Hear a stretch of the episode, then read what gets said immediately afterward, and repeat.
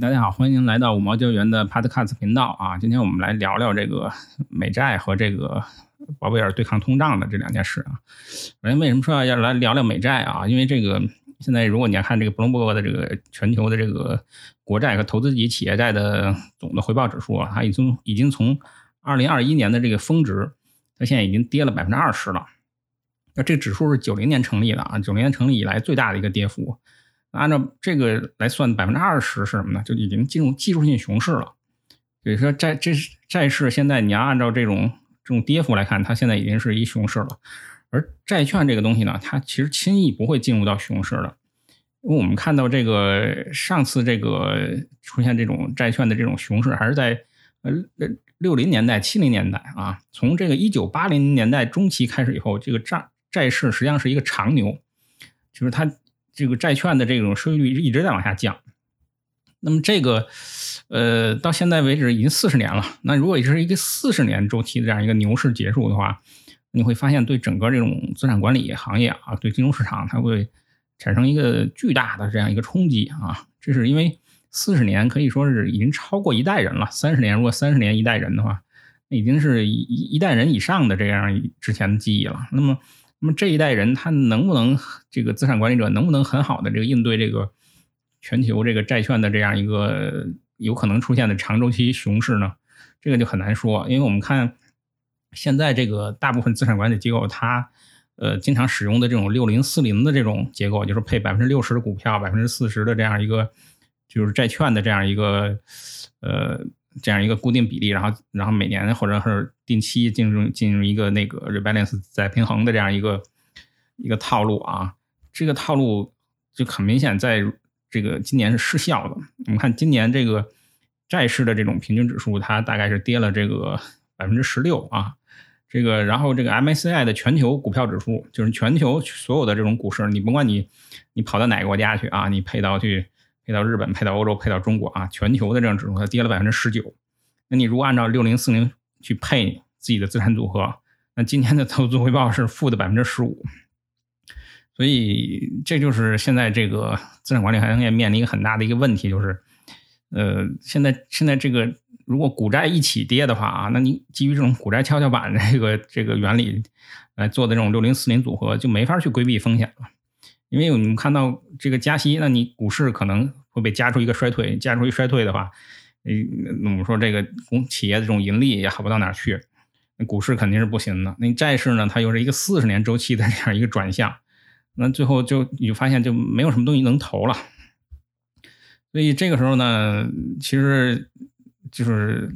资产管理行业啊，它就很有可能会倾向于这个，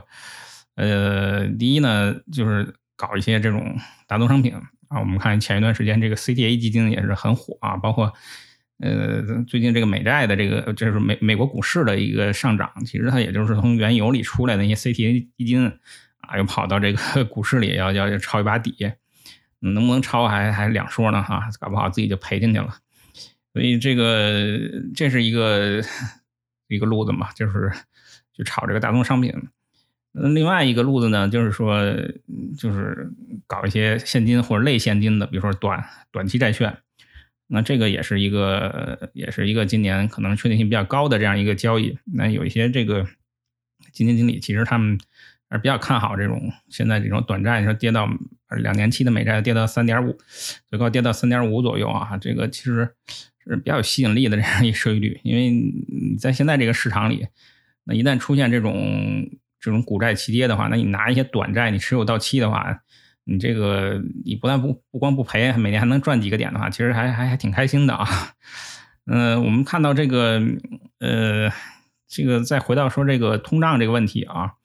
这个一九六零年代这个通胀它有没有借鉴意义呢？我觉得六零年代七零年代也没有什么太大借鉴意义。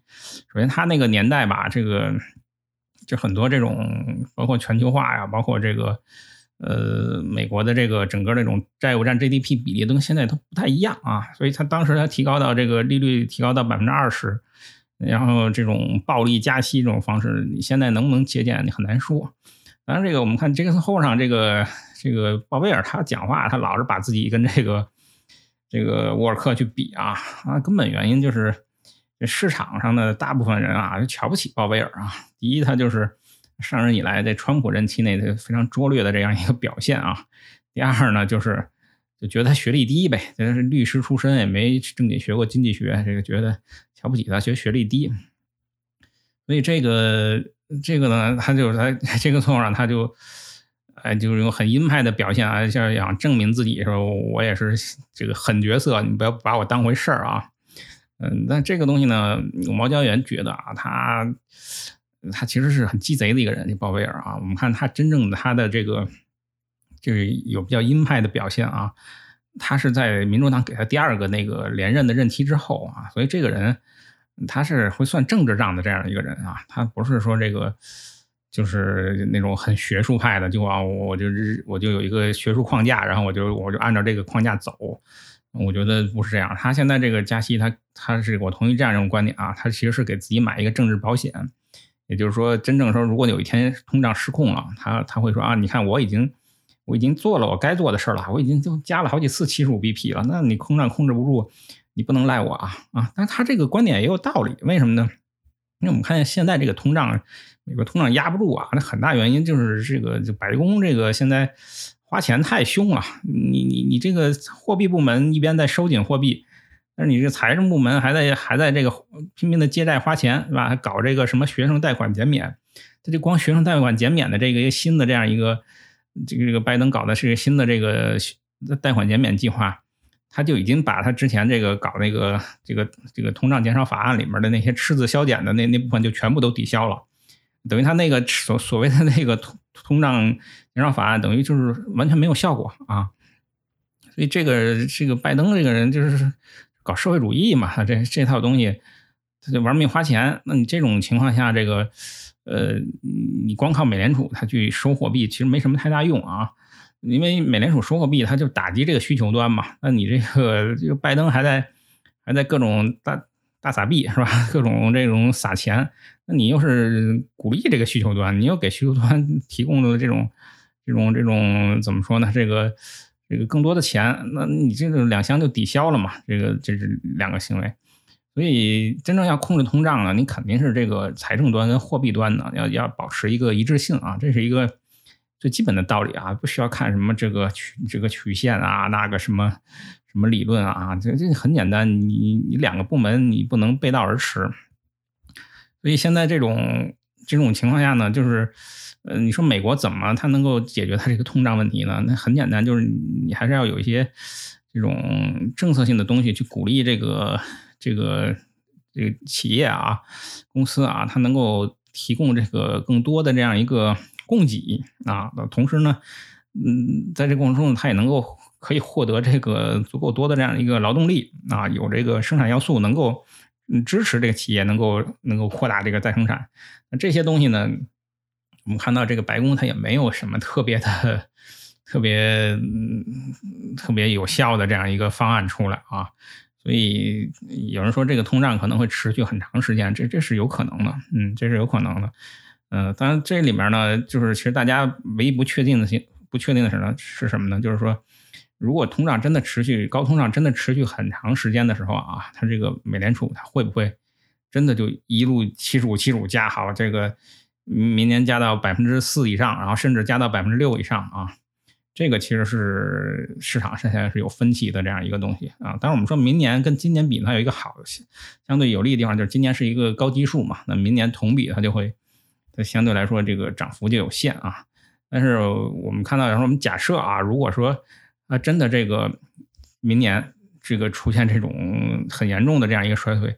那这个通胀降到这个百分之二的。目标水平以下啊，那这个时候美联储它还还会不会继续保持一定的这种相对高的利率，而而不去立刻降息呢？我觉得这个是不会的。那以鲍威尔这个尿性来说的话，他肯定是立刻就开始降息啊，这个是五毛交易员的 这样一个判断啊。所以咱们走一步看一步吧。这个现在确实是一个